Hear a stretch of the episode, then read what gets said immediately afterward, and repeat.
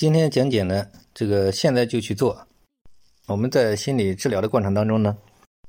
发觉很多人呢，就是喜欢幻想明天啊，拖拖拉拉，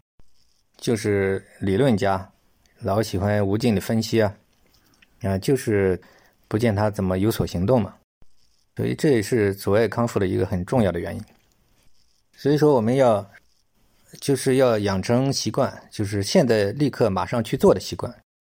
呃，这个甚至我觉得，呃，无论是对心理还是对人生的成功来讲，都是非常非常重要的。所以说，要克服这个自由散漫的这种坏习惯，嗯，养成立刻去做，行动解决一切问题嘛。那么，很多人的人生的失败，或者是处理的不好，啊，其实都跟这个有关，就是他只说不做，或者是说的多做的少。这个所以说，就像我们经常讲的嘛，就是理论的巨人，行动的矮子嘛，